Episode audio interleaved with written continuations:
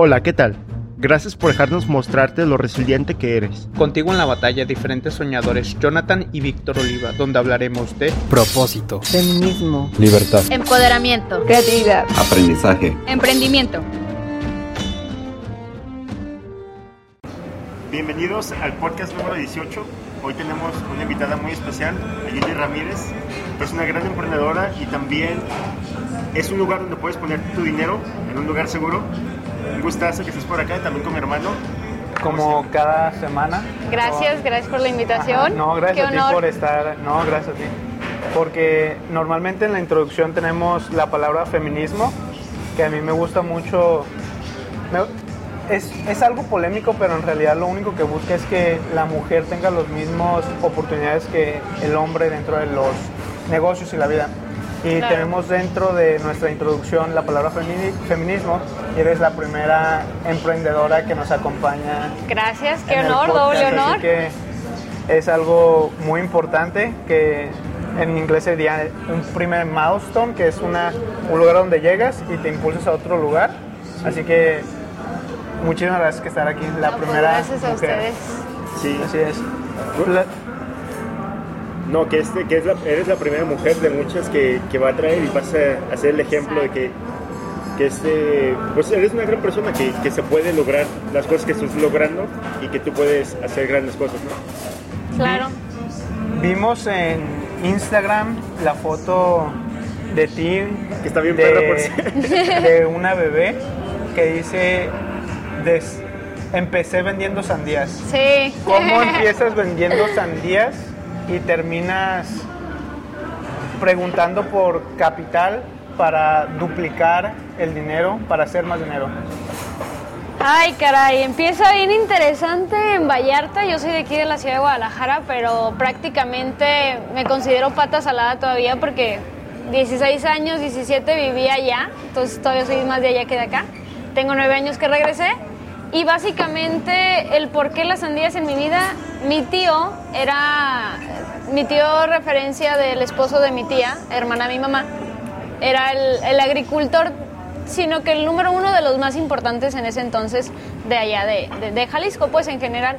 Y ellos se dedicaban al tema de la sandía, entonces obviamente familiarmente era, era básico, ¿no? O sea, tú veías sandía salir cada año sin tema, ¿no? Eso era de que, ah, ya toca la cosecha. Entonces, pues a los siete años eh, ya había como que actitud y, ya podía cargar una sandía prácticamente. Entonces, sucede que, cuento la historia así, ¿no? Tal cual me acuerdo que mi hermano y mi primo, que eran pues obviamente más grandes que yo, han de haber tenido unos 13 años, pero pues de rancho, allá los morros manejan desde los 12, ¿no? Sí. Entonces mi primo era de que, güey, ya salió de la parcela, vete con un mozo que te trepe todas las sandías que te quepan en la camioneta y a repartir a las tiendas y ese rollo.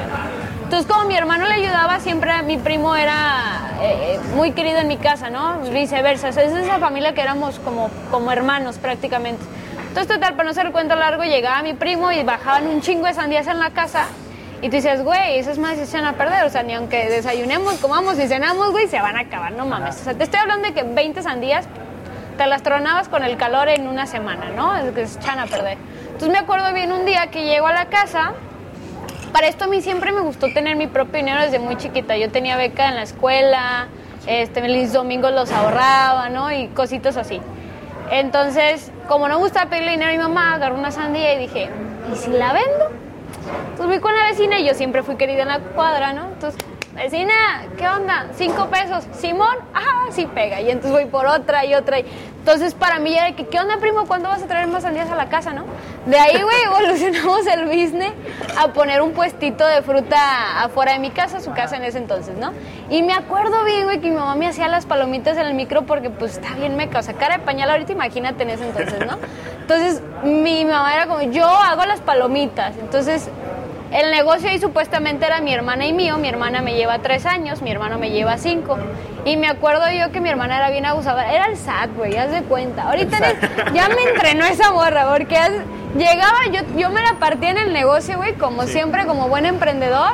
Yo atendía a la gente y mi hermana llegaba al final, güey, con una amiga, me acuerdo, porque mi hermana siempre fue de pocos amigos, con su única amiga me compraba algo la amiga, güey, y luego mi hermano así que, repórtate, ¿no? Y yo, güey, no mames, no estuviste. El SAT, güey. ¿Qué pedo, no? Y yo, mamá, él me quiere quitar mi dinero. Y mamá, no, pues es business de las dos. Y yo, pero esta cabrona no hizo nada. O sea, ¿qué pedo? Yo piqué la fruta, yo estuve, yo todo, ¿no? O sea, ¿qué onda? Entonces, total que, pues esa era... Ahí me entrenaron contablemente, muchachos. No lo había visto así. Entonces, de ahí evolucionamos a... Por ahí de los 8 o 9 años, en la primaria se acuerdan de los tazos. Sí. Sí. Puta, yo era buenísima, güey. Pero te estoy hablando de que nivel competíamos el crack y yo. Era de los que sacaban el cuadrito, ¿no? Y- No, no, era de que poníamos el tazo y todos los que traigas encima, güey, ibas descombrando, le llamaba yo, y al pinche media hora después de darle ahí tazos, ya, empezaba a hacer así a jugar. Entonces, siempre me acuerdo bien de un compañero, el, el Román, está en Tijuana el güey ahorita, aguerrido, cabrón. Le daban un chingo, para empezar le daban un chingo de lana para el receso, entonces güey le mamaba despilfarrar. O te pichaban el receso o me compraba tazos, siempre me compraba tazos. Entonces llegábamos en la mañanita, siempre llegábamos temprano y el profe ya ves que la primera hora se la pachanguea, ¿no? Entonces entre que está en la dire, güey, la chingada era de que, güey, véndeme 20 pesos en tazos. Tazos. En esos 80, güey, valían 50 centavos un tazo, ¿no? Entonces yo le vendía sus 40 tazos. Y luego me decía, juégame. Y yo, güey, te voy a ganar. Juégame. Le ganaba, le quedaban como 10, 15. Yo, güey, quédatelos para que juegues en el receso. No, te compro más, no hay pedo. Se los rapaba y me compraba. O sea, era un buen cliente, güey, frecuente. De ahí tuve dos vendedores, me acuerdo unos morritos, güey. Yo iba como en quinto y los morros en tercero o cuarto de primaria. Luego vendí cartitas de Yu-Gi-Oh, güey, y aplicaba la de que ponía mi pañuelito y mis cartitas y las originales bien clavadas, ¿no? Ya llegaban y te decían, oye, ¿no tienes original con holograma? Y yo, sí, acá a la vuelta vemos, ¿no? Esos business, mira qué curioso. Eso lo vi desde muy, muy, muy pequeña edad. Entonces, por mí siempre hubo dinero pasando en ese sentido. Aparte, mi padrastro, con quien yo crezco, era chofer, güey, toda la vida. Entonces, a mí me mamaba que llegaba de, de su turno y era como, yo te ayudo a contar el dinero, ¿no? Me encantaba contar el dinero, ver las monedas, los billetes, hacer las torrecitas, o sea, siempre fui muy numérica.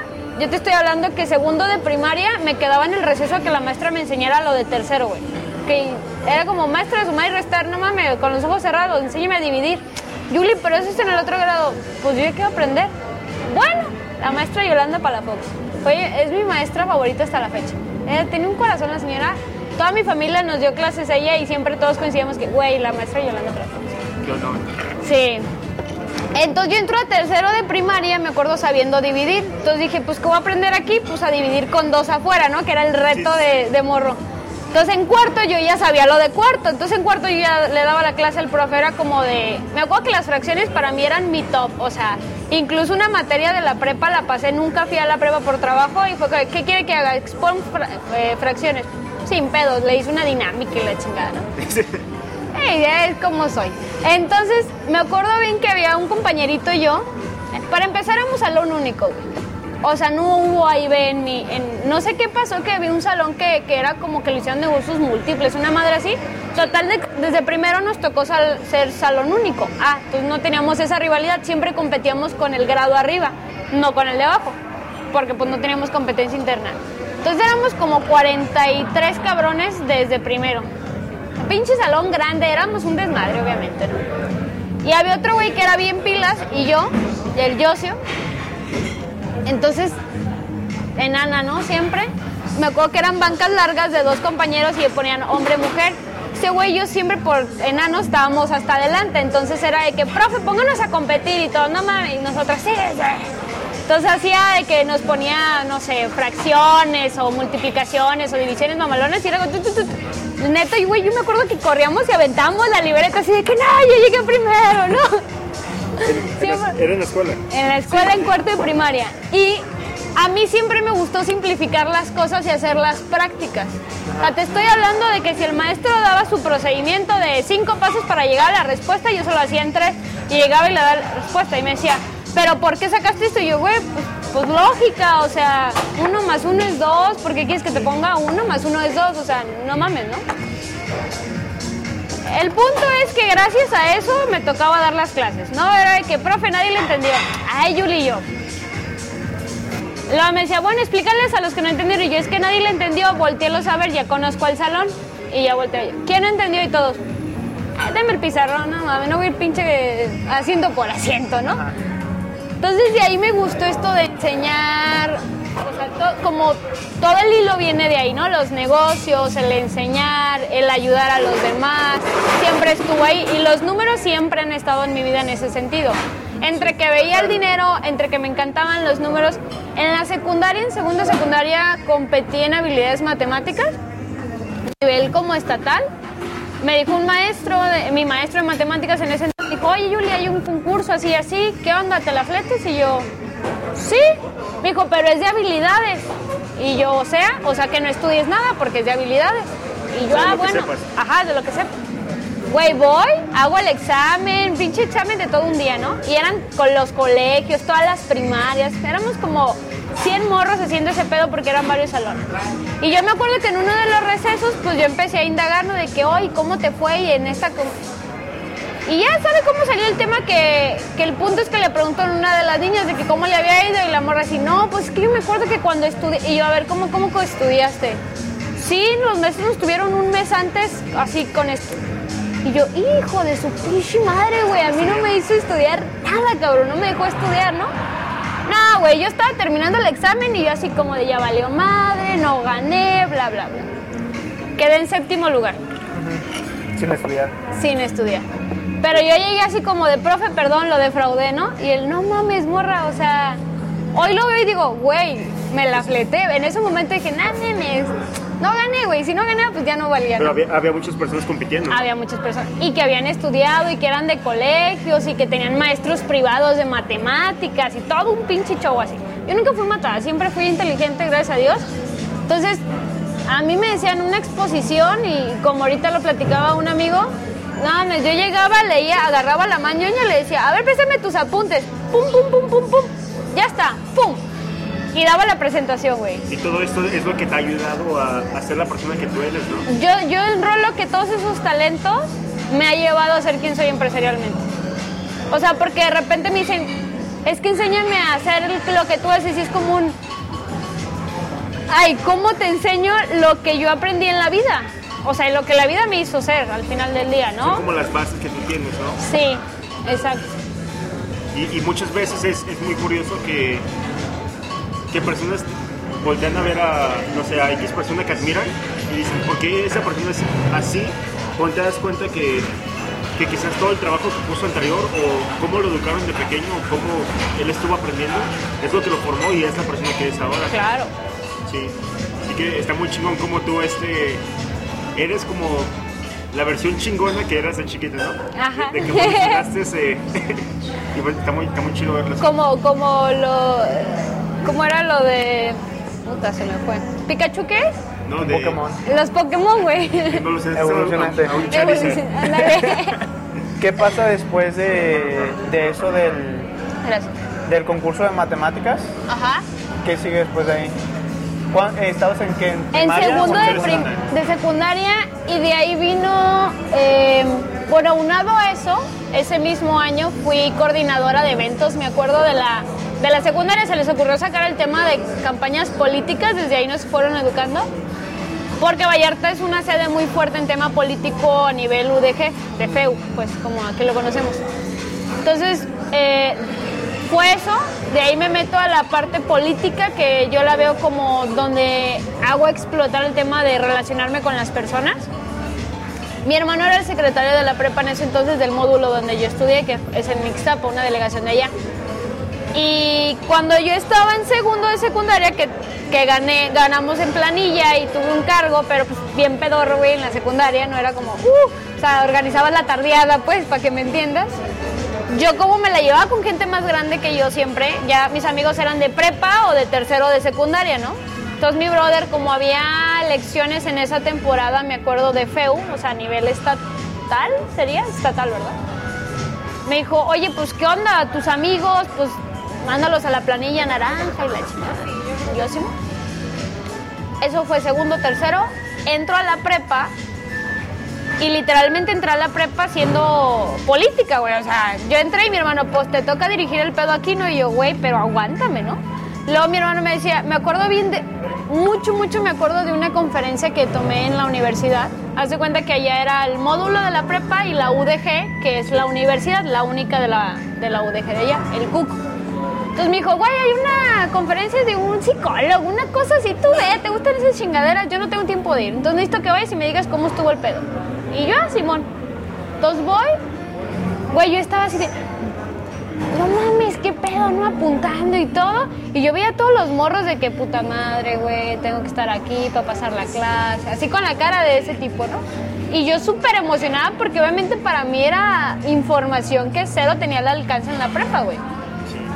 Entonces es donde yo descubro todo el tema de desarrollo personal, las relaciones y empiezo a tomar herramientas para relacionarme mejor con las personas. A mí siempre me ha gustado el tema de aprender perfiles de gente, güey, porque mi mamá me dice que desde chiquita yo me acuerdo mucho ser bien preguntona, güey. Ya es que todos tenemos una etapa del por qué, pues a mí se me alargó, güey. O sea, siempre quería saber por qué, por qué la gente caminaba, por qué respiras, por qué el árbol es verde y no es amarillo. O sea, por qué quería saber de todo, güey.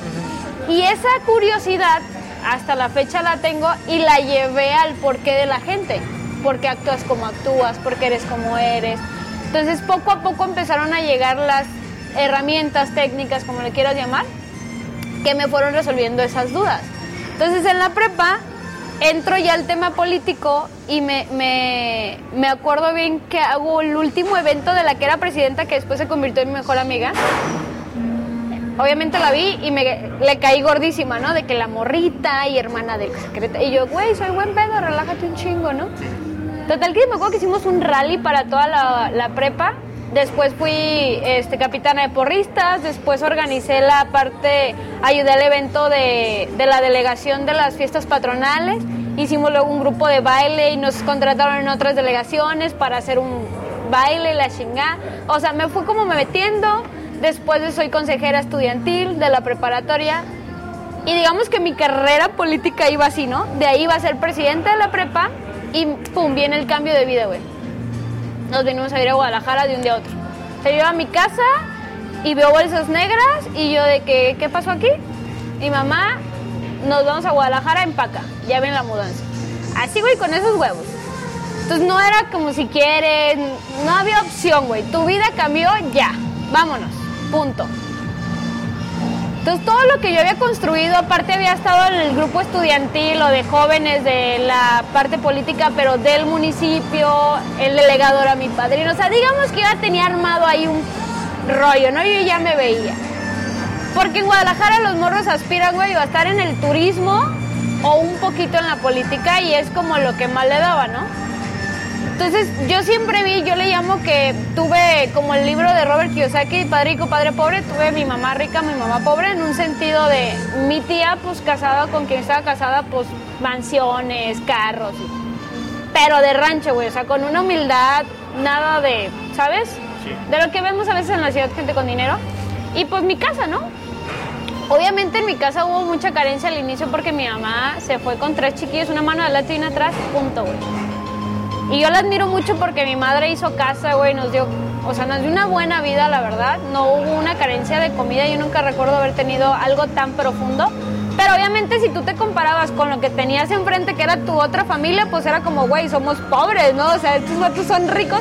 Pero en ese entonces yo no entendía que era rico ni que era pobre. Yo solo sabía que mi carro era uno y el de ellos era otro. Mi casa era una y esos metros cuadrados era el patio de ellos, ¿no? O sea, había una gran diferencia. Entonces, creo que para mí eso también es muy importante y lo, me gusta sacarlo a la luz, no por presunción ni mucho menos, sino porque es donde el hambre entra en mí, ¿sabes? El querer eso que yo veía, creo que es parte de la ambición que hoy tengo en la vida. Y el hambre, como dice Carlos Muñoz, ¿no? Sí. Que, que siempre ha sido de las cosas más difíciles de crearle a una persona. Entonces, nos venimos a Guadalajara y pues Bye, güey. No tenía nada. Nada. Yo me acuerdo bien que allá en Vallarta tenía, allá se podía, aquí no se puede, ¿no? Mi semanario de oro, mi cadenita y mis eh, coquetas toda la vida desde morrita. Mis, mi tía siempre me regaló esas cosas, ¿no? Para mí, más allá del valor económico que tenían, era un valor sentimental muy cabrón, porque para mí mi tía de verdad ha sido como mi segunda madre. Porque todo el tiempo que mi mamá trabajaba, mi tía me cuidaba, ¿no? Por ponerte un ejemplo. Entonces, cuando llegamos aquí, eh, pues güey, aquí pagábamos renta y todo otra vez empezar de cero, ¿no? También para mi mamá y todo. Yo tenía 17 años y medio, llegamos un 18 de agosto del 2011 aquí. Sucede que eh, en un día, como un mes después de haber llegado, mi mamá dice, pues a partir de hoy todo mundo paga todo. Cada quien, todo se reparte en cuatro, servicios, comida, renta, todo. Yo me mantenía en un sentido de mis gastos y lo que tú quieras, ¿no? Pero pues ya eso es otro petazo. Sin trabajo, güey, sin nada. Me acuerdo que lo- la primera chamba que tuve aquí fue en una fonda de una esposa, una novia de un tío, Sí. que no era su esposa. Una putiza. Tenía que ir en la mañana desde las 7 de la mañana a las 2 de la tarde. Salía corriendo para irme a la prepa porque estaba en la tarde en la prepa.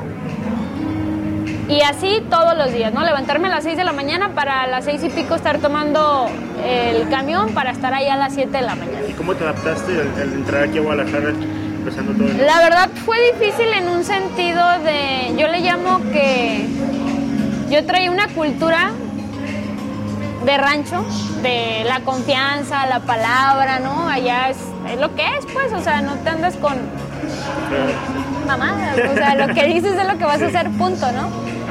Y, tú confías muy fácil, o sea, eso de la inseguridad de que ir caminando en la calle, en la vida, güey. Yo 12 de la noche salía a la farmacia de Guadalajara en pijama. y, ¿Qué onda, vecina? Y la de los tacos. O sea, así era mi, mundo, ¿no? Así estuvo diseñado 17 años de mi vida. Entonces llegar aquí y que, puta, no, oye, por esa calle no camines. Me acuerdo bien, vuelvo a las cadenas que traía yo, ir por Obregón, que andamos comprando no sé qué chingados, y que me da el jalón un señor y le dice, mi mamá es su hija, y mi mamá de que sí, quítale la cadena. Y mamá, te dije, se la van a robar aquí a la vuelta, señora. Y dices, ¿qué pedo, güey? Te agarró el señor como para advertirte. Ajá, como, ey, niña, a ver, ¿a dónde vas? O sea, íbamos como caminando en ahorita en familia, pues. Ajá. Entonces fue como, señora, es su hija, ¿no? Y mamá de que sí, dígale que se quite la cadena ahorita. Pues él te jaló del cuello y te dijo... No, como de la espalda, Ah, pues, de venga, para acá, pues. Pensé que te agarraba la cadena. Sí, no, ahora, ¿no? No, no, no. Afortunadamente no me, no, no me tocó vivir cosas así, solamente una vez un asalto y terminé yo persiguiendo al asaltante porque no vas a robar mi colonia, cabrón. Se la volteé. ¿Fue aquí en Guadalajara? Sí, güey, bien cagado. Luego les cuento esa historia. Pero, eh, o sea, el, el adaptarte a eso fue difícil. Y la otra, hubo un mes de mi vida cuando regreso aquí, cuando me vengo para acá, que haz de cuenta que en la prepa yo estaba, te digo, quinto semestre y la directora no me quería aceptar en la prepa porque mi director no había venido personalmente a verle la cara, güey. O sea, estaba el trámite en SEMS, en el sistema, pero no había venido y pues, pues ya que venga, ¿no? Te vienes a clases. Puta madre. Fue el peor mes de mi vida. O sea, me acuerdo bien, y esto es como chiste porque me levantaba, ya sabes, desayunas, el quehacer, ves la novela, o sea, porque pues pinche rutina jodida. Y me acuerdo mi hermana y yo nos metíamos a bañar, punto 5 o 6 de la tarde, nos estábamos arreglando. Y luego la volteaba y le decía, ¿y para qué te arreglas? Vamos a... Si ni vamos a salir, cabrón. Si salía a la tienda en el día, era ganancia, güey. A ese nivel. Y a la tienda estoy hablando camino de 20 pasos, obviamente, ¿verdad? Entonces, para el estilo, digamos, de vida que yo tenía, güey, de callejera toda la vida, desde chiquita, porque pues mi mamá siempre llegaba a 4 de la tarde y yo salía a las 12 de la escuela, de 12 a 4 yo era libre, pues, andaba en la calle. Entonces, para el estilo de vida que yo traía, fue como un pájaro encerrado, cabrón, ¿no? Entonces tenía tanta, o sea, si tenía hambre, tenía más hambre de conocer, de, de conocer gente, güey, de tener amigos. Que yo el primer día que entro a la prepa tuve la bolita popular de amigos, al segundo día ya, ya tenía trabajo para trabajar en Panamericanos, porque justo entre, llegué ese año. Ya tenía mi mejor amigo que fue con el primero que emprendí. Pa, pa, pa, güey, en una semana ya había armado mi vida otra vez, ¿no? Dije, ok, ya tengo esto, pa, Llegó un punto que mis amigos de la prepa me decían, no mames, ¿qué pedo contigo, morra? Tú no eres de aquí, ya conoces más raza que nosotros. Y yo decía, es que ¿por qué no conoces gente, güey? O sea, no me daba lógica que la gente no se quisiera relacionar, ¿sabes? Y todo ese rollo. Porque a lo mejor estaba en una zona cómoda, ¿no? Y yo venía de estar de una zona súper incómoda, güey. Entonces, mis planes de vida que yo tenía en Vallarta, pues ya era cuando salía de la prepa, yo ya tenía dónde me iba a ir y qué iba a hacer de mi vida laboralmente y todo. Entonces aquí era como, güey, tengo que recuperar todo lo que hice ya 17 años, a lo mejor, bueno, lo construí en 3, 4 años, tengo que hacerlo aquí rapidísimo porque ya voy a cumplir 18. ¿Lo, lo querías hacer antes o a los 18? O sea, tener un trabajo más Oh, y de ahí ver el rumbo de tu vida. Para eso estaba la decisión de la universidad, ¿no? ¿Qué carrera? Puta, era el decidir qué estudiar. Estuvo bien interesante porque lo primero que yo quise estudiar en, Guada- en Vallarta fue psicología. Mi mamá, estás loca, te vas a hacer... Estás loca y te vas a poner más loca, ¿no? Y yo, vaya. Luego, gastroma, porque me, me encanta cocinar. La verdad es una manera en la que yo medito y es una de mis pasiones. Mi mamá, no, te vas a morir de hambre. Oh, que la chingada. Digo, paréntesis y madre, si escuchas esto, no te agüites ni te encabrones conmigo. Mi mamá siempre fue muy controladora, ¿no? Con nosotros. Ahorita ya le bajó la doña, pero. Digo, la, la amo un chingo, pero siempre fue muy así, ¿no? Entonces, cosa que yo decidía y que ella no me dejaba era una frustración, güey. Cuando llego aquí, obviamente tenía ya más libertad porque, pues, ya ahora pagar renta y esto y como sea, pues, eso te hace tener libertad en la vida, ¿no? Aunque yo le decía que vivía con mis roomies era mi familia. Pues ya vivía de roomie desde los 17. Este empiezo a ver las carreras aquí y afortunadamente Guadalajara, pues al ser una ciudad, había carreras un poquito más padres, ¿no? O sea, ya había tronco común y para el cotorreo. Sea, conta, güey, administración, que digamos que era como lo de mi rubro de números. Y ya, pero yo decía, es que no me encanta, güey, ¿no? O sea, no me veo ahí toda la vida. Y luego me decían, tu carrera, y yo entendía que mi carrera era en lo que me tenía que dedicar toda la vida. Y decía, puta, güey, todo lo que soy y lo que sé una en una cosa no cabía. O sea, era como, no, no puedo. Entonces es- elijo la carrera de negocios internacionales que como sea está más mixteadita, ¿no? Trae economía, finanzas, un poquito de todo y dije, pues bueno, vamos por eso.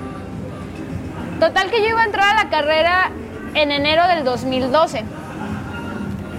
No te creas, en enero del 2013.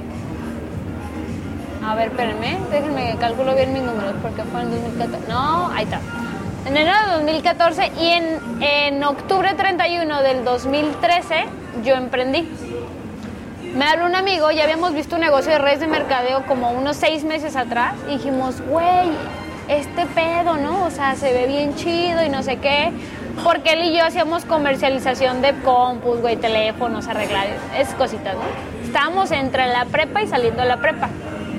Después yo estuve en un telemarketing por dos años y justamente cuando ya estaba por terminar el telemarketing, un día me habla el cabrón, justo en Chapala comiendo que era un domingo. Y yo, ¿qué onda, güey? Me dice, ya le entré al business que habíamos visto hace unos meses. Y yo, no mames, cabrón, quedamos que juntos, ya es como redes. No, yo iba delante de ti, la chingada. No, pues ya le entré, güey, ya recuperé la lana. ¿Qué pedo? Te voy a registrar ahorita. Y yo, güey, pues la inversión, cabrón. En ese entonces, en esa empresa eran como 16 bolas lo que tenías que meter. 16 mil. Sí. Que hace Bueno, 7 chingo. años era un chingo, ¿verdad? Y a los 19 más chingo. Sí. Y yo así de que no, espérame, güey, o sea, sí quiero, pero dijo, Julia, lo recuperé en un mes, voy a pasar la tarjeta, vamos por el paquete de 8 mil contigo y yo te voy a ayudar a recuperarlo, güey. Ya lo hice, por eso te estoy hablando. Y yo confiaba tanto en ese cabrón que dije, date, güey. Aparte dije, es tu crédito, es tu pedo, cabrón, ¿no? Órale, pues va. Yo no estoy haciendo nada. Oye, pues yo nomás, nomás ocupas que te diga que sí, que me des tus datos. Ah, sí, ya le mandé mis datos, ¿no? Total que me acuerdo que cuelgo y le digo a mis amigos, pues ya tengo un negocio, ¿no? Sí. Pero completamente.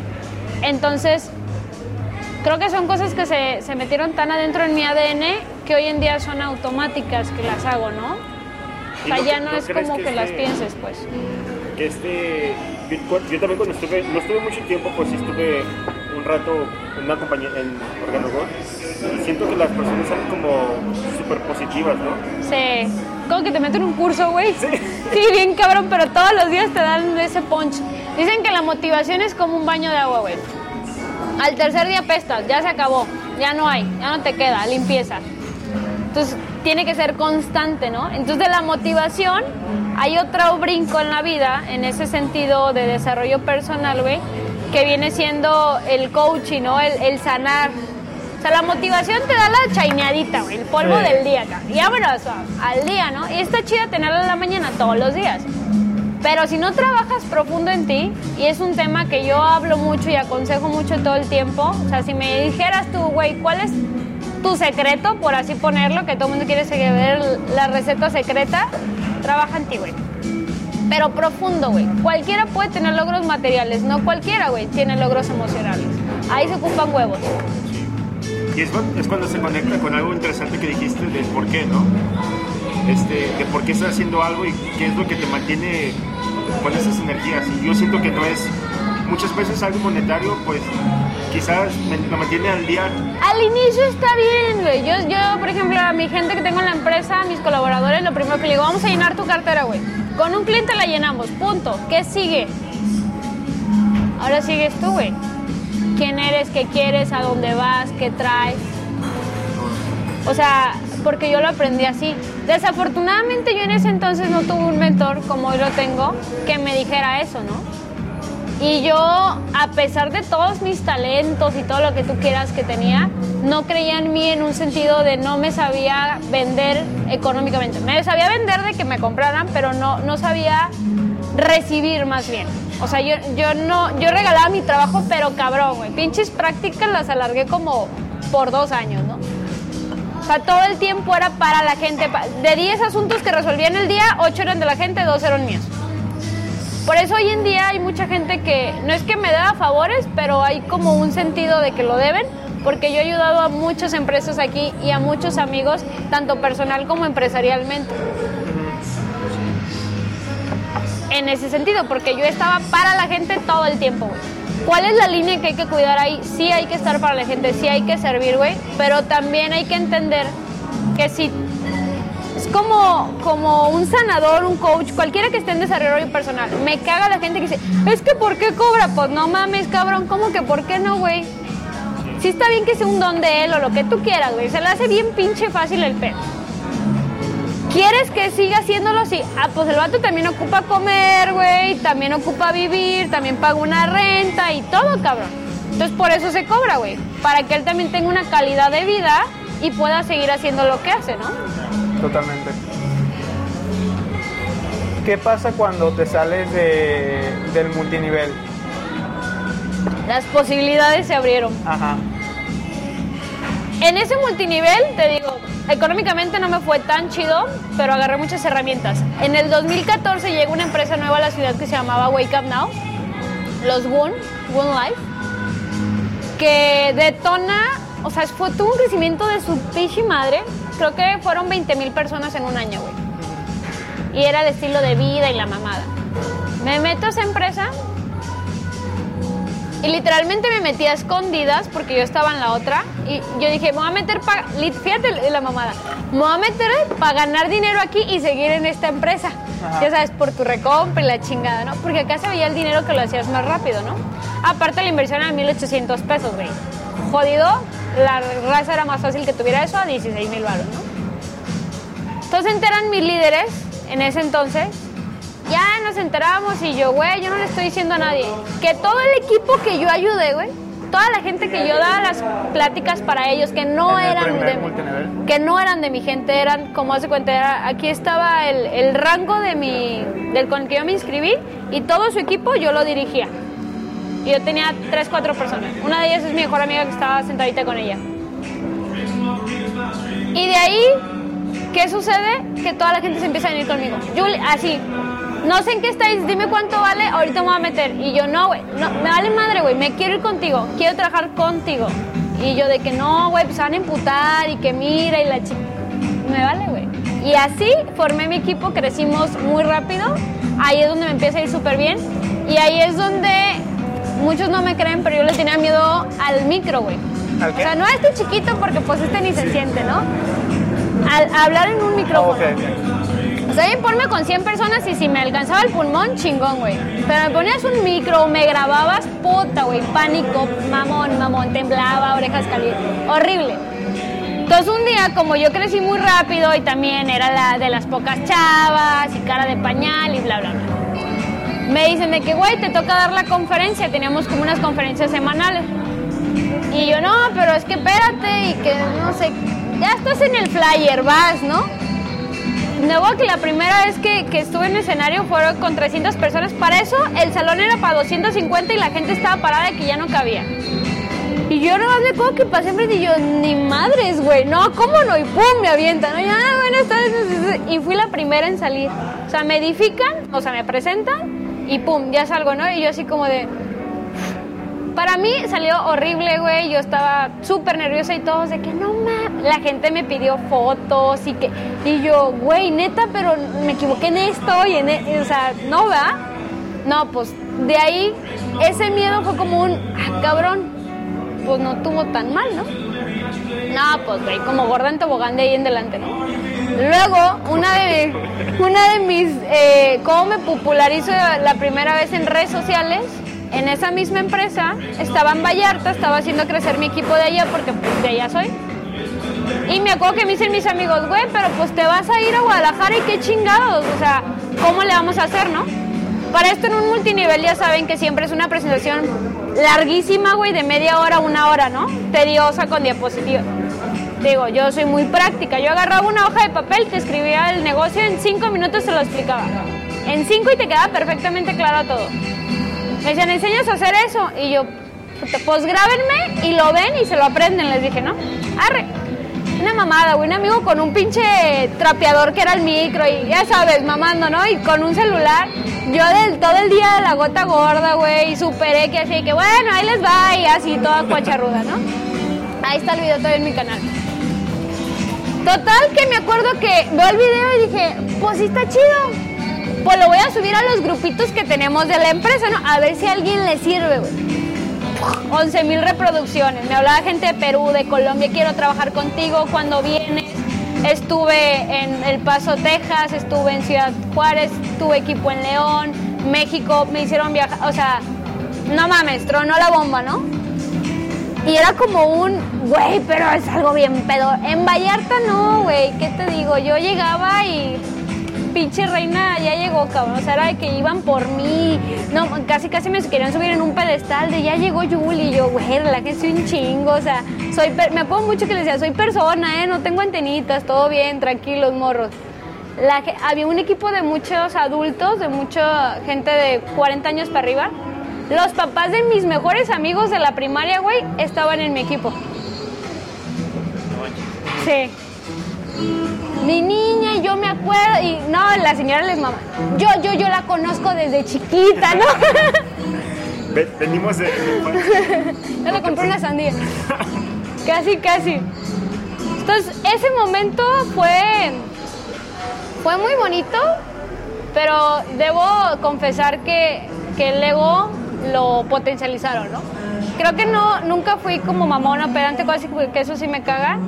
Pero obviamente pues te hacían sentir otra cosa, ¿no? El que te atiendan así, que señor, claro que lo quiero en mi vida, pues. Pero después de eso, es, es parte primordial por lo que yo hoy en día no he vuelto a estar en redes sociales tan activa con mi marca personal. Como yo ya viví esas mieles y la responsabilidad, sobre todo, güey. O sea, yo aquí en Chapultepec, te lo prometo y no es mamada, güey. Si yo no veía a cinco personas que me decían, mi líder, ¿cómo está? No veía a nadie, güey, cada vez que salía a caminar. O sea, era ese nivel. Eh, Entonces era como un. Una, para empezar, la vida privada era como puta, güey. Uno no puede salir ni a cenar, cabrón, sin que te vean, ¿no? Y dos, esa responsabilidad de ser imagen para la gente, de ser imagen de los jóvenes, güey, de ser como. ¿Qué haces? Como, y que todo te lo juzgan, o sea, el hater, pero era en vivo, güey. O sea, el hater no es como ahorita en Carlos Muñoz o ustedes que te publican y pues chinga tu madre con tu publicación, güey. A chinga su madre los haters, pues. O sea, ahí era como, yo la cagaba, güey, y de frente, ¿qué pedo, güey? No que muy acá, no que esto, no que coach, y no que líder. Y yo así de, güey, pues ustedes que me dan las etiquetas, yo qué chingados, ¿no? O sea, yo soy una persona normal y perdón, pero soy humano y la cago, güey. O sea, vivo, cabrón, respiro y la cago, ¿no? Es parte de la vida. Entonces, se me hizo muy pesado esa responsabilidad de que la gente quiere, güey, que seas perfecto, cabrón. No mames. Para empezar, lo perfecto y lo imperfecto. Ese es mi concepto. Y en segunda, si soy perfecto para ti, ya soy imperfecto para este cabrón. O sea, puta, ¿a quién le doy gusto, güey? Ay, qué padre, estoy teniendo una terapia propia interna. Entonces, eso de no soy monedita de oro para que todos me quieran, quise ser monedita de oro. Y hoy, hoy, después de muchas terapias, obviamente, veo eso y digo, madres, güey. qué error tan grande, pero qué maestro tan grande, ¿no? También. Y estoy a punto de sacar otra vez todo, todo este rollo. El año que viene lanzaré mi, mi marca ya bien, bien, bien y posible sale el podcast y ahí nos invitamos de nuevo. Pero la verdad es que sí me culié mucho de, de esa etapa para acá. Me apagué un tiempo porque truena esa empresa, güey. Y ahí es donde viene como, como la nueva versión de mí. En el 2014 truena esa empresa, entonces fue un golpe muy difícil porque el hecho de que yo tenía un equipo de más de 100 personas, o sea, de verdad era gente, yo tenía gente, güey, que vendía su celular para entrar a la compañía. Así, güey, o sea, casos que, que llorábamos cuando les llegaba el cheque, ¿sabes? Decir, no mames, güey. Desde ahí eso de mentorear gente me gustó mucho. Hoy estoy muy orgullosa porque parte de mi equipo, la mayoría, son empresarios, güey. No se quedaron ahí. Mis compañeros, mis clones con los que estuve, son líderes de otras redes, otros pusieron sus empresas de multinivel y así. Y está bien padre haber estado en ese ecosistema. Mucha gente por el siguiente año, o sea, a mí me buscaban 20 oportunidades al mes me llegaban de tú abre la empresa en México y tú eres la representante y te ponemos depa y carro y, y yo no güey no quiero ya no quiero mentirle a la gente porque se convirtió en un estilo de vida que yo tenía tenía que vender. No lo vivía y, y, pues se vendió no no lo tenía que vender porque así llegaba más gente y la gente quería ver que andabas en el mejor restaurante y que andabas en el mejor antro y que Güey, no mames, cabrón. O sea, ¿en qué pinche momento? Fíjate, me metí a esa empresa para pagar una deuda de una tarjeta, me endeudé más. Ah, O sea, wake up now. Yo viajaba todo el mes, güey. Digo, todavía, gracias a Dios. Pero en ese entonces me acuerdo que llegaba unos 3, 4 días a la ciudad, lavaba mi ropa y si estaba en la ciudad ya me iba a, Te- a Tequila porque tenía equipo allá. Ya me iba a otro pueblo. O sea, no paraba, cabrón. Y a lo mejor no, no es la vida de Carlos Muñoz de andar viajando en otros países, pero sí en otros estados en chinga, que sí se cansa uno, güey. O sea, llega un punto en el que, puta, güey, estás en la noche y dices, ¿y qué tengo y a quién tengo alrededor de mí? Ayer le platicaba a un amigo y le digo, ahí yo aprendí la lección que Carlos comenta mucho de, de dar, de tu tiempo es muy valioso, ¿no? Yo no estuve en reuniones familiares, cumpleaños, que hoy me pesan, pero hoy si hay una junta y hay algo familiar o hay algo con mis amigos, eso es mi prioridad. Hoy mis domingos son mis domingos, güey. Ni una pinche llamada te recibo. A veces los sábados tampoco, pues, pero los domingos de cajón. Son sagrados. Sí. Porque ya lo entendí, güey. Sí. Y para eso tienes toda la semana. Organícese, mija, para que ahí le quepan todas las citas que ocupa meter, ¿no? Pero creo que esa línea de, de estar buscando y el hambre y la misión está bien chingona, güey. Pero no hay que olvidarnos de quiénes somos en la vida. Como seres humanos. Porque eso es lo que eres. Tengas la ropa Gucci o la tengas de Medrano. Sí. Entonces tú de, después de, de esto, que ya te saliste, que ya empezaste a hacer tú, ¿cómo empezaste a hacer, como a emprender? Dijiste, ya tengo el conocimiento, ahora yo... Ahí viene la parte interesante.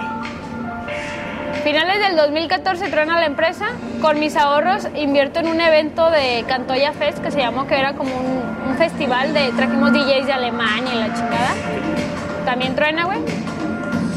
Y después de eso hicimos, hace cuenta que todo lo que siempre quisimos, un ecosistema de una red, güey, donde tuviera psicólogos, teníamos hasta pastores, güey. Y nos apalancamos de una empresa financiera que era de Estados Unidos, que era una plataforma como de cursos, que se movía por PayPal. Pero la neta en ese entonces nadie sabía cómo chinga se movía esa madre, solo sabíamos subir el dinero. El punto es que mi cuenta era la principal y todo el mundo hacía transferencias a mi cuenta para yo mandarles internamente. Nunca justificamos de que era la venta, nada, güey. Pues, ¿qué crees que pasó? Nos bloquearon la cuenta. Y si me bloqueaban la mía, bloquearon la de todo el equipo, ¿no? Entonces, a la chingada otra vez de cero. Para ese punto, lo que ves ahorita no era de mí. O sea, yo me sentía que era una pendeja, eso fue lo más bajito. Pendeja que no servía, güey, que pinches negocios pa' qué. Ahora sí que todas las chaquetas que la familia siempre me decía de que deja de soñar y agárrate un trabajo seguro, eso fue la cantaleta por un año en mi casa. Era como puta, porque no le hice caso a mi mamá, ya sabes, ¿no? O sea, neta me sentía de la mierda, güey. O sea, creo que culero es poco. O sea, mal, mal, mal, mal. Yo, yo, si tú me decías, ¿cuánto, puede, cuánto vale, Julie? Dile a mi mamá que dos pesos, güey. A ver si te los da alguien. A ese nivel, güey. Pero dos pesos literarios, güey. No, no sentía un valor por mí. Un día me habló un amigo y me dice, oye, güey, que un curso y no sé qué. Y yo, güey, sí, cabrón. Yo había tenido un coach personal y me habló de esos cursos, pero en ese entonces estaba en Organogol y mi líder, obviamente, nada pendejo, me dijo, no, no te metas, te vas a desenfocar. Pues sí, güey, esa madre te va a ir por tus sueños y por lo que tú quieras, ah, güey, me iba a desenfocar. Entonces, tal que nunca lo tomé, me llega otra vez esa oportunidad, lo tomo y son los famosos cursos del GAP, del 4, que ahorita acabo de coincidir con un hermanito de ahí de los cursos. Y eso para mí fue lo que me volvió a levantar. Agua. Sí, natural, por favor. Gracias. No, Yo le llamo, güey, que para mí esos cursos me recordaron quién soy. O sea, pero me volvieron a construir desde abajo. pero esos cursos dices que son, yo no los conozco, son GAP, dijiste. Sí, Que- eh, son tres niveles, güey. Haz de cuenta que se llaman que son cursos transformacionales de vida y liderazgo. Fueron creados para los militares, para los- levantarlos después de una guerra que vienen totalmente destruidos. Y no me acuerdo cómo se llama el güey de Chile que los trae a, como al mundo, pues, la gente, ¿no? Entonces son tres niveles. En el primer nivel te educan y te enseñan lo que es la palabra, güey. Te enseñan cosas de psicología ontológica, que es la diferencia de hablarle a tu cerebro, güey. No es lo mismo decirle a tu cerebro, tengo que hacer esto, elijo hacer esto. En el segundo nivel es el nivel más profundo, güey. Es donde vas a tu pinche infierno y a tu mierda y te conoces. Y luego vuelas y te vas a tu cielo. Porque literal hay una actividad en la que vuelas y levitas bien perro. Entonces, para hacerte el cuento largo, después de mi segundo nivel, me graduó y me acuerdo que le digo al coach en ese entonces, yo voy a ser coach como tú, cabrón. Y el güey así que, Simón, morra, ¿no? Eso fue un domingo. El martes estaba entrando a un diplomado de coaching. Yo. Y me faltaba el tercer nivel de los cursos. Y todos mis compañeros de mi diplomado eran graduados de ese curso, ya eran staff, o sea, ya eran máster en el pedo, ¿no? Y yo era otra vez la, la meca, la chiquita, la niña y todo. Siempre me ha he estado en ese contexto.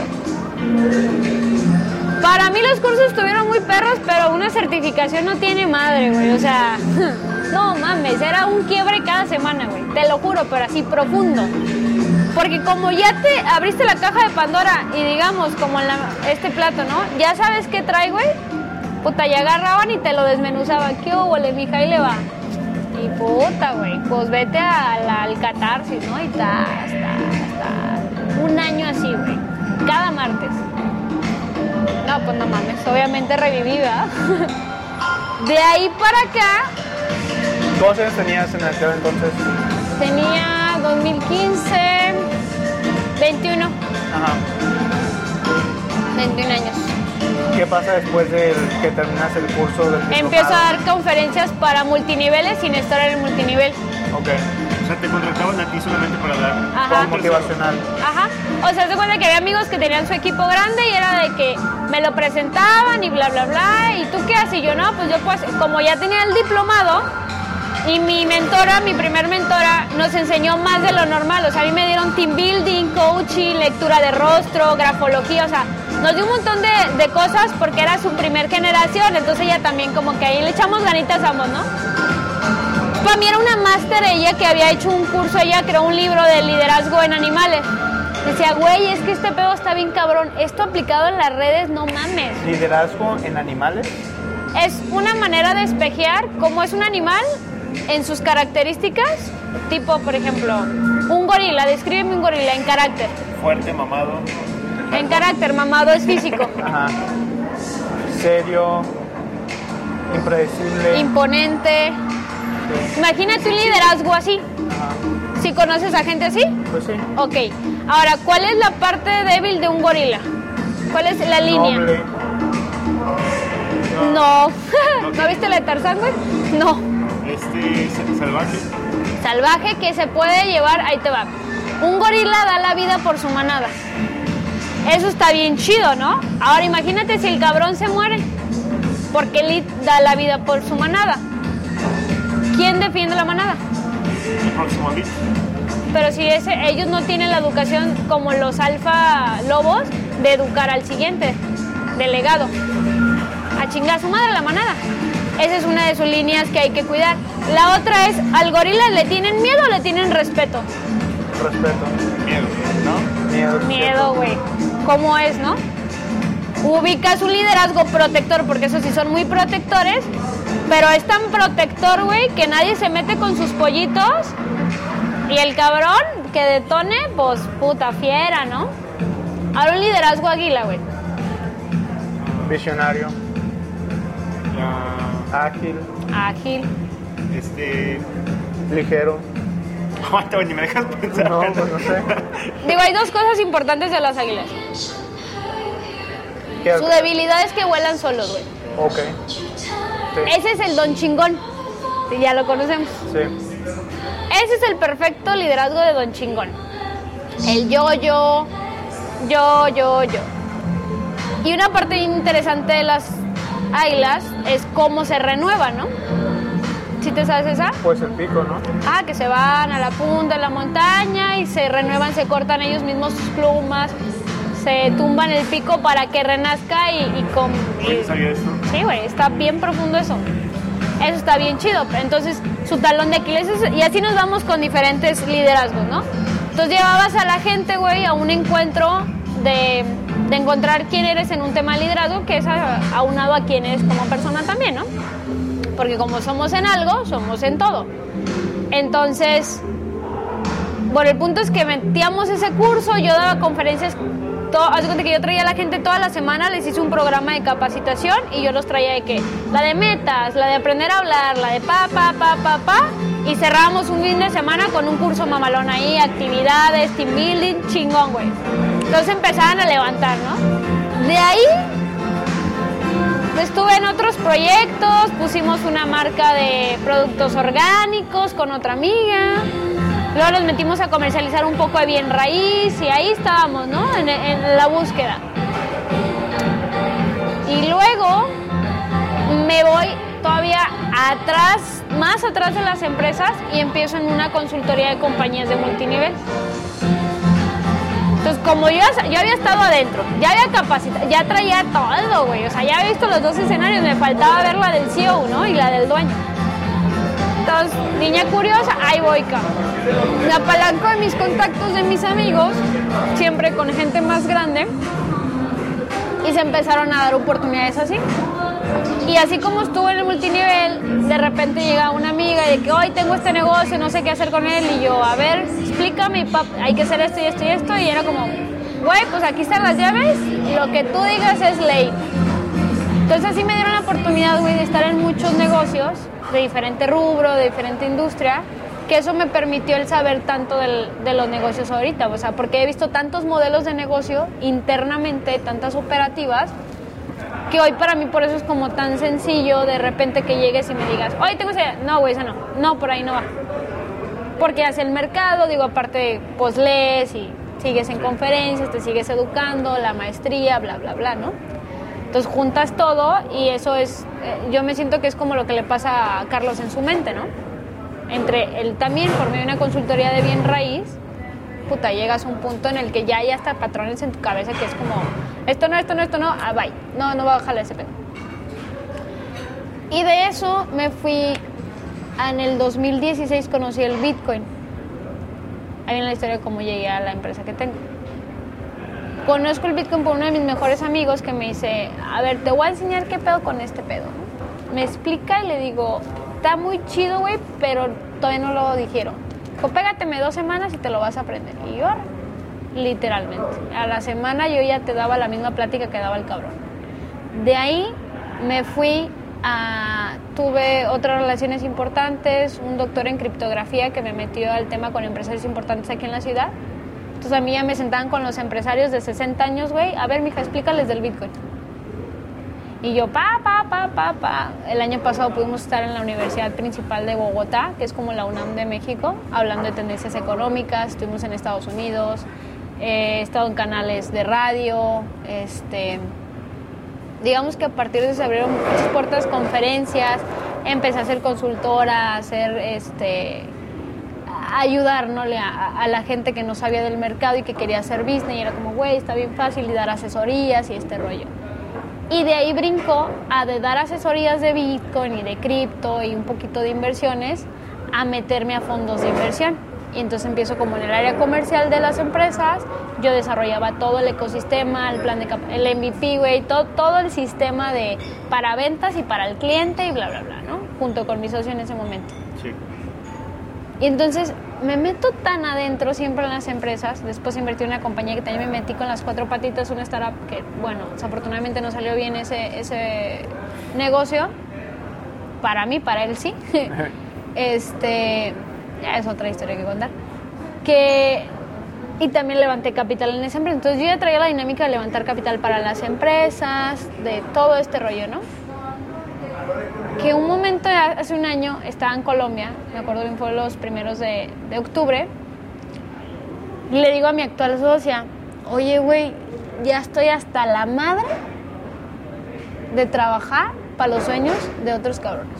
O sea, era emprendedora porque era consultora, lo que tú quieras, como sea, eres independiente, entre comillas, pero no, o sea, sigues chambeando para alguien más, güey, ¿no? O sea, o junto con alguien más, pero que al final del día, güey, el pez gordo se lo llevan ellos.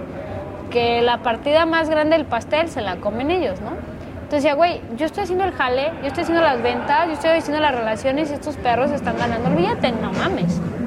Entonces dije, ¿qué me falta? Pues que decida hacer lo mío, cabrón, porque hice mi listado de ver qué ocupo para hacer un fondo, ¿no? Tipo, pa, pa, pa, güey, todo lo tengo. O sea, tengo los contactos para hacerlo, ¿no? que qué pedo, ¿jalas o no jalas? ¿No, Simón?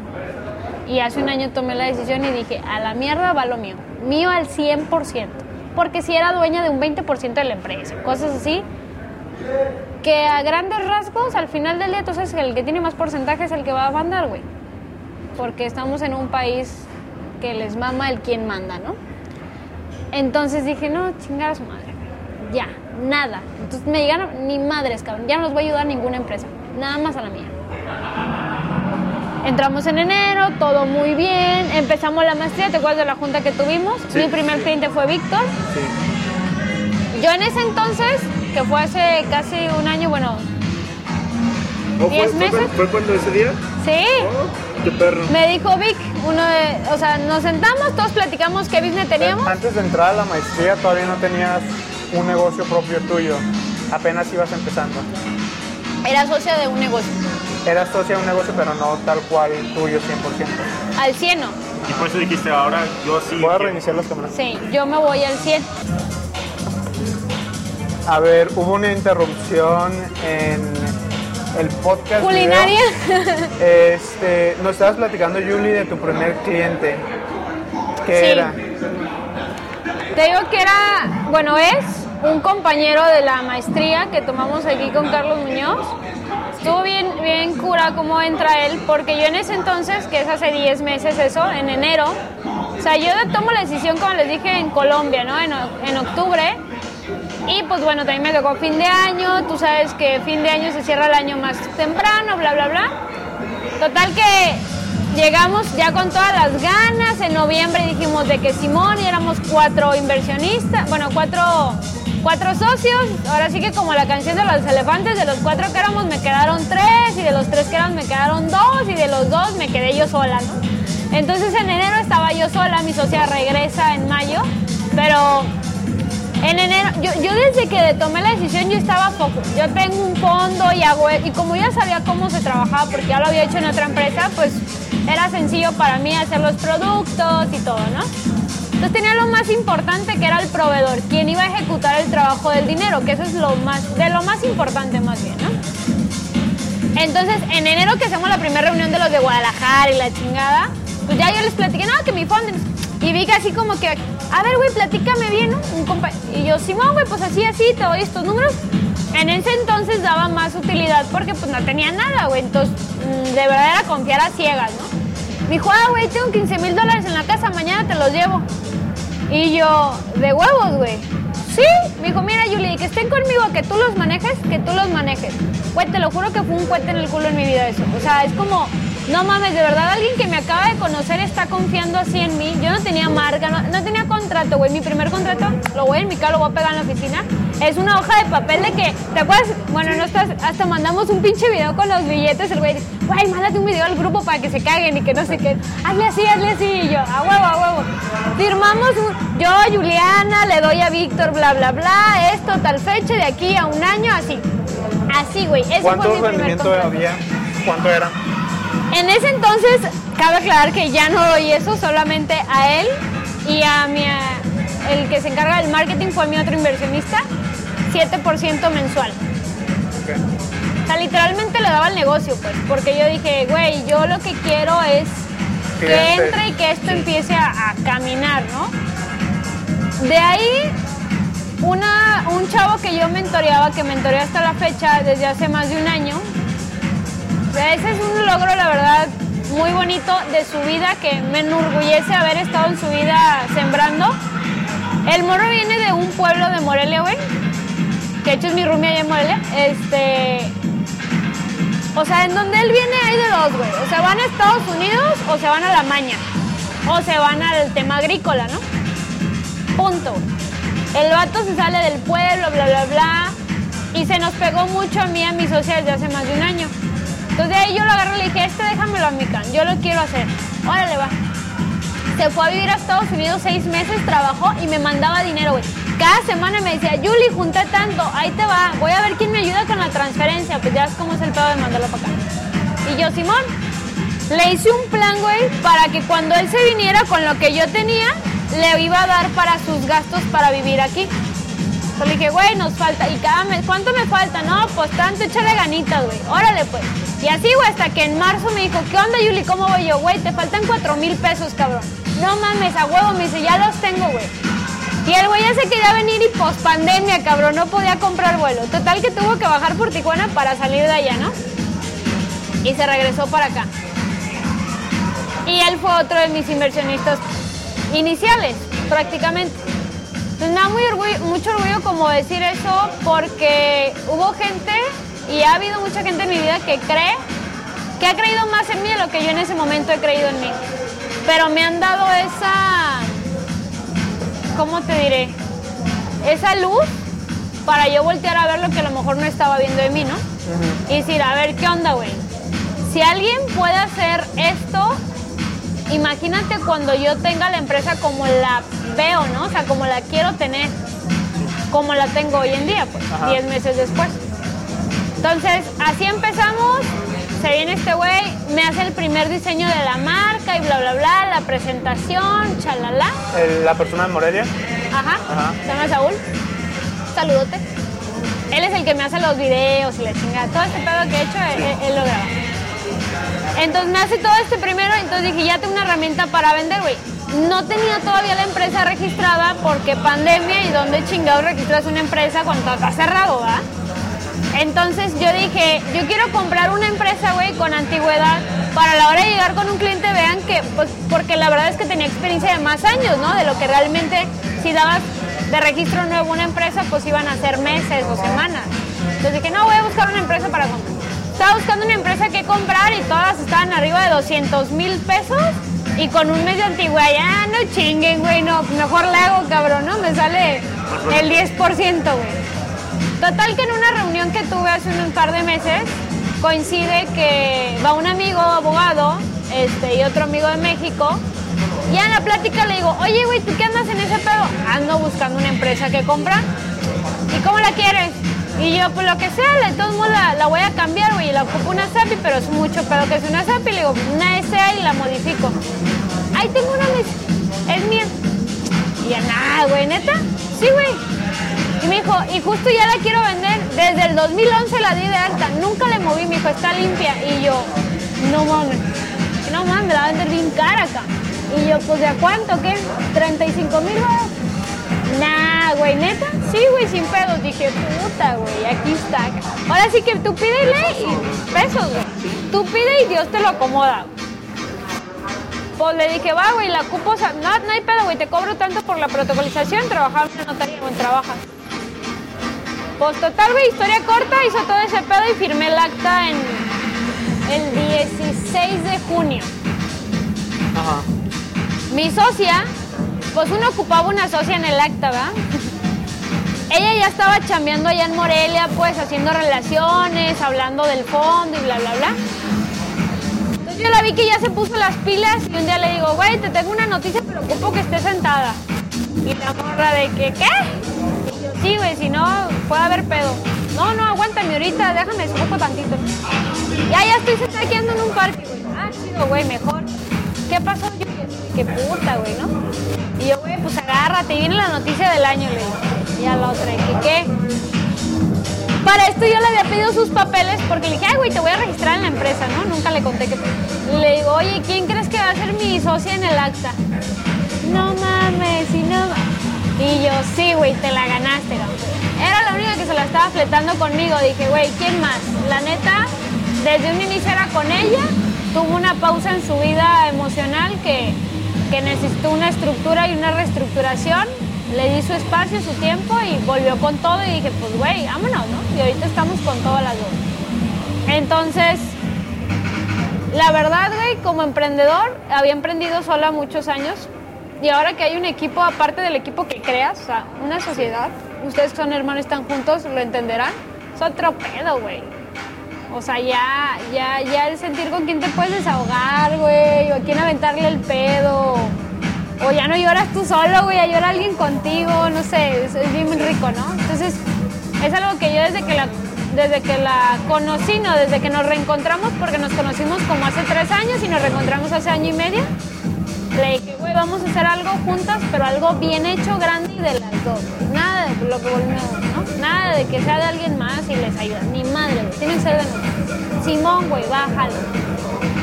Pues de ahí para acá, güey. Firmamos el acta. Si ya se habían abierto puertas, se empezaron a abrir ¿Cuántos otras. clientes tienen ahorita? Actualmente, alrededor de 10 clientes. ¿Dónde te pueden contactar si es que quieren invertir, tienen dinero?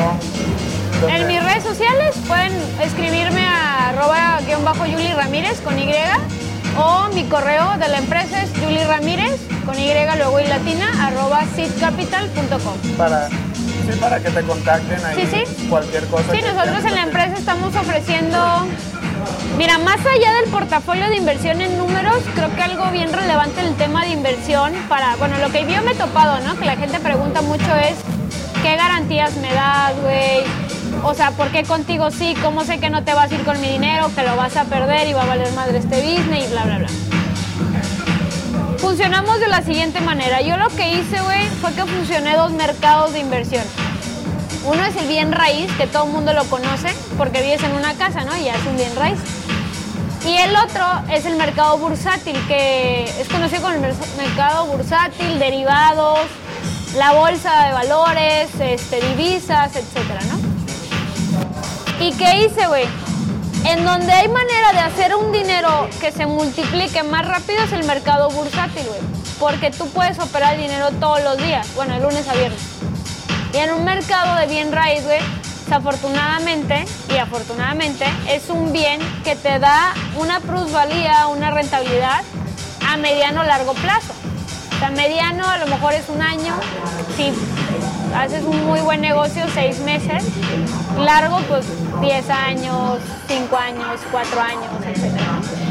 Entonces ¿por qué la gente, güey, compra propiedades y entierra el dinero, güey? En vez de ponerlo a trabajar y con las utilidades comprar propiedades, ¿no? Esa era como mi lógica personal. Cuando me meto al mundo del bien raíz, porque el de las inversiones de mercados bursátiles ya tenía varios años, y empiezo como a conocer más y digo, Carlos Muñoz, pues es quién es en ese mercado. Dije, aquí tengo el mero mero, cabrón. O sea, y a pandemia había un chingo de tiempo para estudiar, entonces me metí muy cabrón. Entonces creamos un producto donde tú te puedes comprar una propiedad, güey, sin descapitalizarte. Sin descapitalizarte lo dices porque es como poco dinero. No, No, porque dices porque literalmente no me voy a gastar tu lana. Ok. ¿Cómo funciona? Yo estoy haciendo un desarrollo, por ejemplo, ahorita tenemos un desarrollo en Morelia de 10 torres. ¿no? Ajá. Tú me dices, Yuli, quiero un DEPA. Vamos a ponerle un precio promedio de medio millón de pesos. Y tú me dices, te voy a comprar el depa, güey, vale 600, pero te lo voy a comprar en 500 porque te lo voy a cobrar en preventa, ¿no? Que es como la mejor manera de comprar es en preventa. Y ya para ti ya ganaste 100 bolas, güey, porque pues plusvalía ya, ya, ¿no? Ya es negociación. Digo, no, no, espérame, carnal, no me des los 500 mil pesos. O sea, sí me los vas a dar, pero no a la desarrolladora, se los vas a dar al fondo. El fondo va a trabajar tu dinero por el tiempo que yo voy a tardar en desarrollar, que es el mismo tiempo que voy a tardar en entregarte tus escrituras, porque por más que ya me lo hayas pagado, güey, necesito construir y todo el rollo para que tú tengas las escrituras y vivas ahí o lo rentes.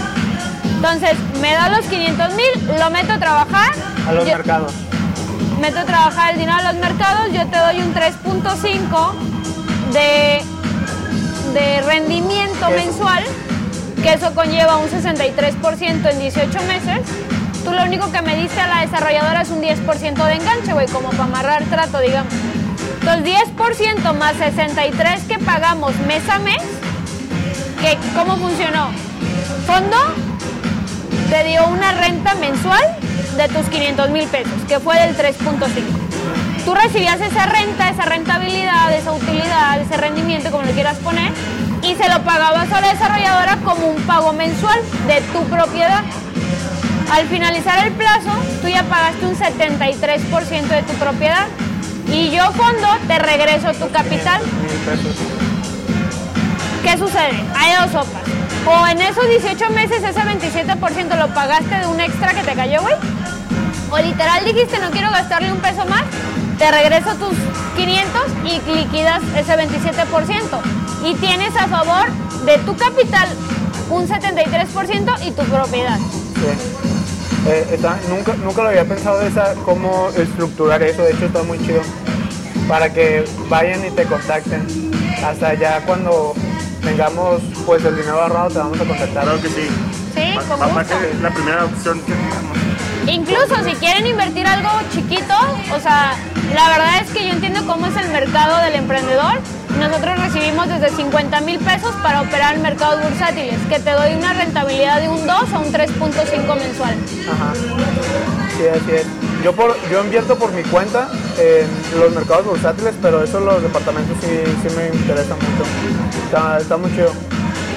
Este, moviéndonos poquito de lo que estábamos hablando, de todo este, de tu historia y cómo llegaste hasta aquí, quisiera tocar el tema de por qué tú crees que no hay tantas mujeres emprendiendo. Eh, o por qué es más hombres que mujeres. Uno por la cultura, güey. Desde años, muchos, muchos, muchos años atrás, viene una cultura de que el hombre es el proveedor. Es más, desde quién era el cazador, ¿no? Antes, o sea, viéndonos súper ancestralmente atrás.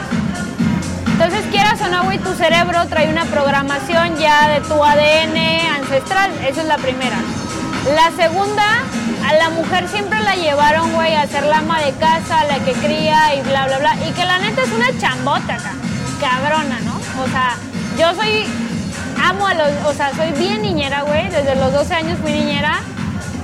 Y de mis sobrinos ni se diga, ¿no? Digo, no mames, cuando voy de suplente de mi prima una semana, digo, no, estás cabrón, güey. Esto toda la vida no chingues, güey.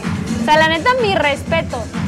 Ahora, ¿por qué hoy en día habemos más mujeres como saliendo o destacando, ¿no? Podemos decirle.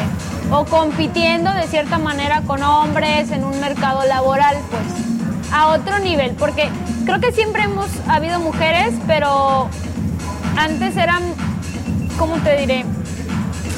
Había más posibilidades de que a una mujer la hicieran menos en lo laboral.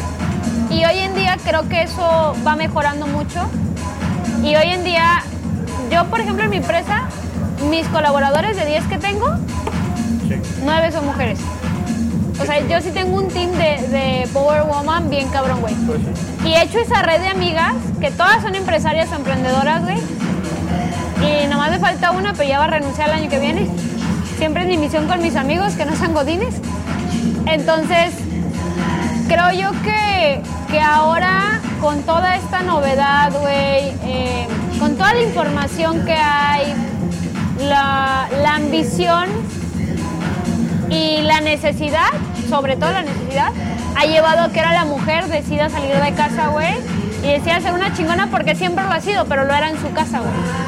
O sea, porque al chile, ¿quién manda en tu casa, güey? ¿Tu mamá o tu Las- papá? Las, las mujeres. Ah, entonces la mujer siempre ha sido líder, güey. El tema es que estaba en una industria casera, ¿no? Literal. Y ahora con esta necesidad de que, güey, ya con un sueldo no jale este pedo, pues cabrón, si le voy a dar y si la mujer es chingona, no vas, no vas a ir por un empleo así como de ahí para que te den para los chicles, güey. Vas a buscar destacar porque está en tu ADN. Sí.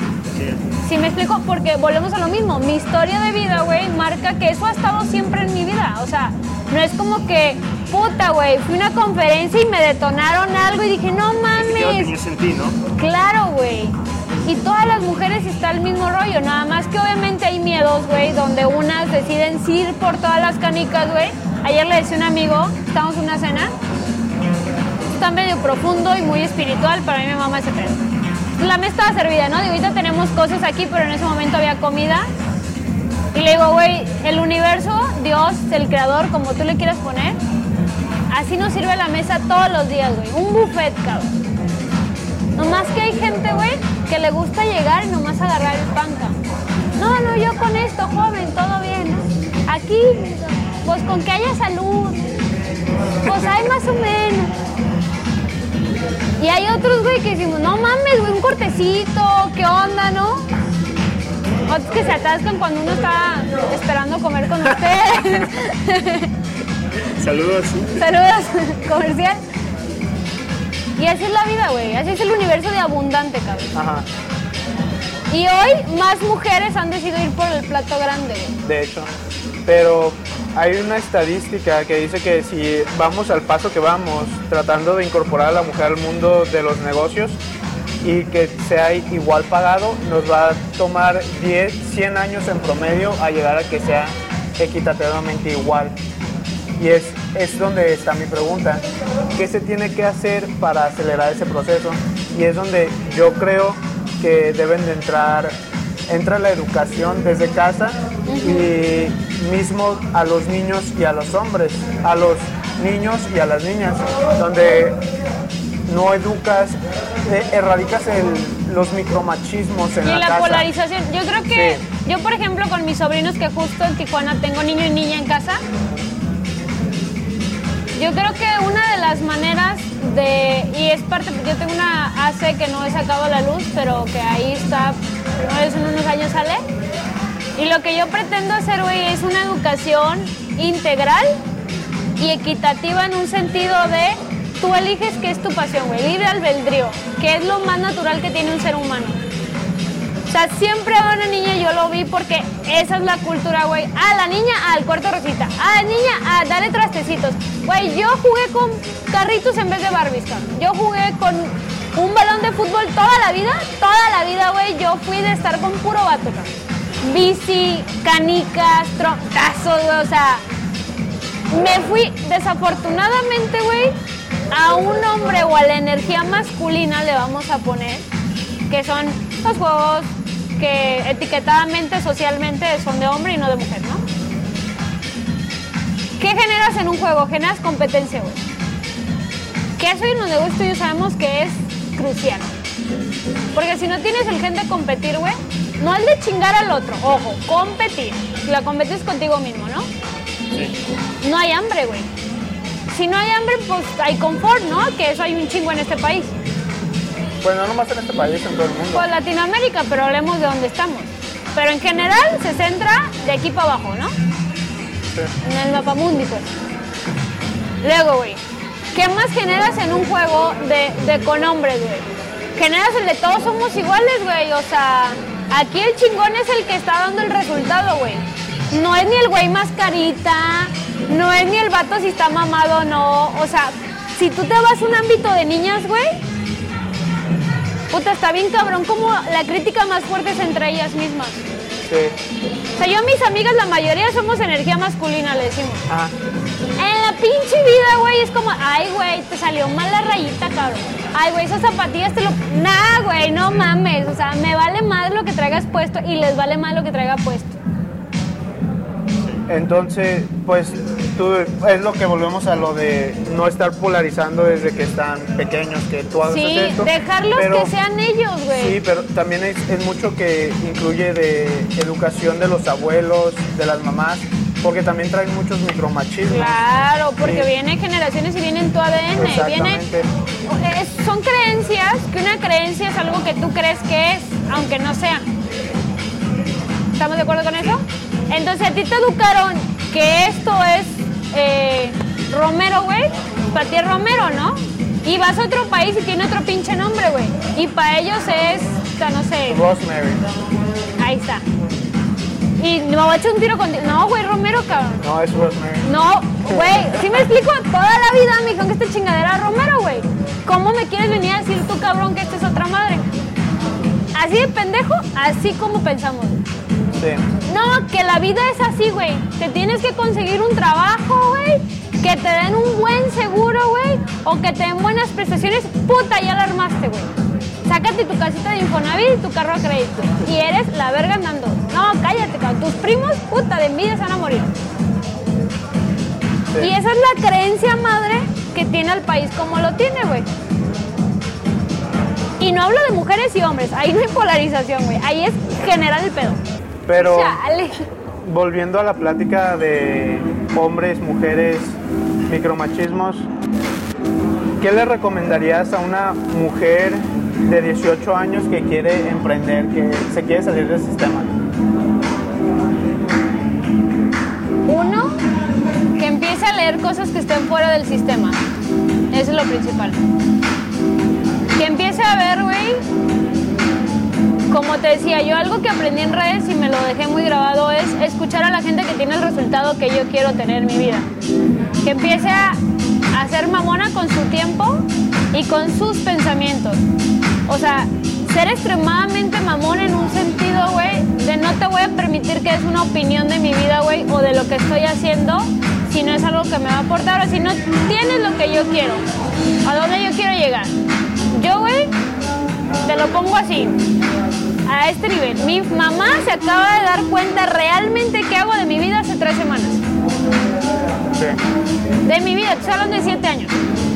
Yo le decía así, pero yo decía, mi, te digo, te amo jefa, pero siempre era no, hija, no, no tanto, no, ¿para qué? No, eso no, no, ahí no, no, no, no. Mames, güey, hasta que un día dije, cabrón, ¿qué chingados hago queriendo que mi mamá me entienda de negocios y mi mamá no es empresaria, güey? Y la amo un chingo, pero es mi mamá. Pero entonces voy y convivo algo de la familia lo que tú quieras. No voy, ay, ma, pasó este pedo. Pues no, güey. Sí. O sea, es hacerte un poco elitista en con quién hablas qué cosas. Sí. Uno, digo, regresando a la de 18 años, primer consejo es atrévete a hacerlo. Hay un video que tengo que dice que si tú sabes qué quieres, el cómo, güey, te llega solito. O sea, deja que Dios se encargue de eso. Dale chamba, cabrón. Y entonces viene la pregunta, si, si tú hubieras empezado el proceso, ¿qué hubieras hecho diferente? Creer más rápido y creer más en grande. O sea, creer en ti o creer en lo que estás haciendo. En todo, güey. ¿En todo? ¿Por qué? Haz de cuenta que si fue- es como una fórmula, ¿no? Creer más rápido más, creer más en grande, igual a todo es posible. Qué chingón. Porque el único que se impone, güey, que se pone un estándar, eres tú, güey. Si yo hoy te digo, voy por 100 millones el año que viene, güey. Por ponerte un ejemplo, ¿no? Puedo decir 10, güey, y los voy a lograr porque soy determinada. Y si digo 100, los voy a lograr porque sé quién soy. Y a lo mejor, tírale a la luna para que te quedes en las estrellas, dice, ¿no? Ahí va, o sea, ahí va ese tema, güey. Atrévete a soñar, cabrón. Pero a soñar de verdad como Walt Disney, güey. Me encanta esa historia cuando está un reportero y le dice a la esposa, ay, si el señor Walt Disney hubiera visto lo que creó, ¿no? Porque pues ya estaba muerto cuando se hizo el business. Y la señora así como de, ay, mijito, esto existe porque él lo vio. Pero eh, volviendo a esa historia de Walt Disney, eh, eran dos hermanos. Eh, era Walt y era otro hermano y normalmente Walt Disney era el que soñaba Ajá. y el otro era el que El que operaba. Este güey era el que decía, ¿sabes qué? Quiero esto, esto y esto y así el, el soñador y el otro era el que ejecutaba. Exacto. Así que sí debes de soñar, pero pues también debes de ejecutar. Claro, es a lo que voy. Tienes que, yo, yo le llamo que la fórmula, cuando a veces unos talleres que he dado, mi fórmula es intención más acción igual a resultados. Esa es la línea. Y es igual a la de ser, hacer y tener. Desafortunadamente, a mucha gente nos enseñaron que primero había que hacer y tener y luego eres, güey. Luego eres una buena persona. Luego eres leal, luego eres tu palabra, luego eres un valor, ¿no?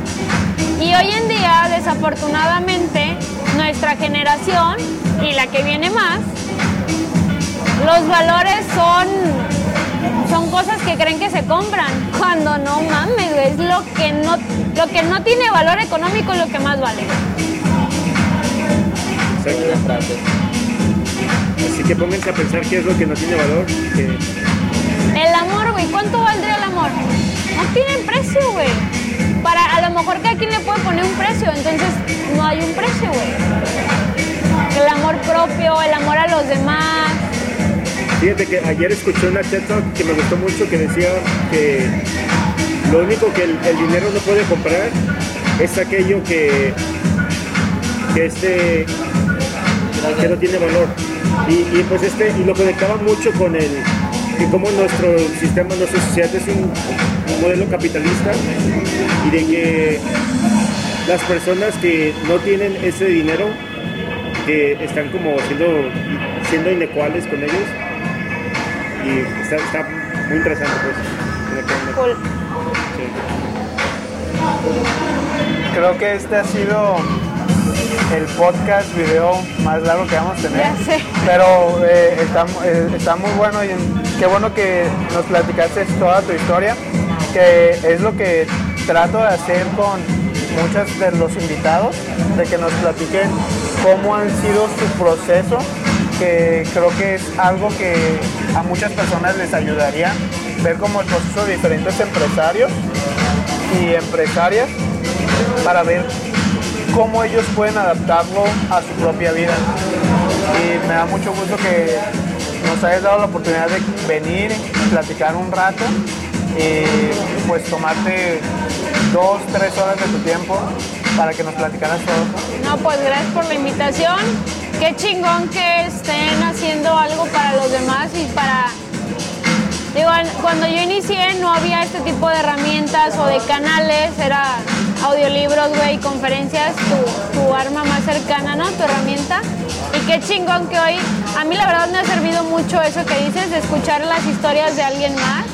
Porque uno te das cuenta, güey, que todos somos humanos, lo que les decía hace rato, y todos la cagamos. güey. Y uno a veces cree que el cabrón que ahorita tiene el, el- el rango que tú quieres, el éxito, entre comillas, que tú quieres, o la cantidad que tú quieres, el güey así, ¿no? Tronó los dedos, cabrón.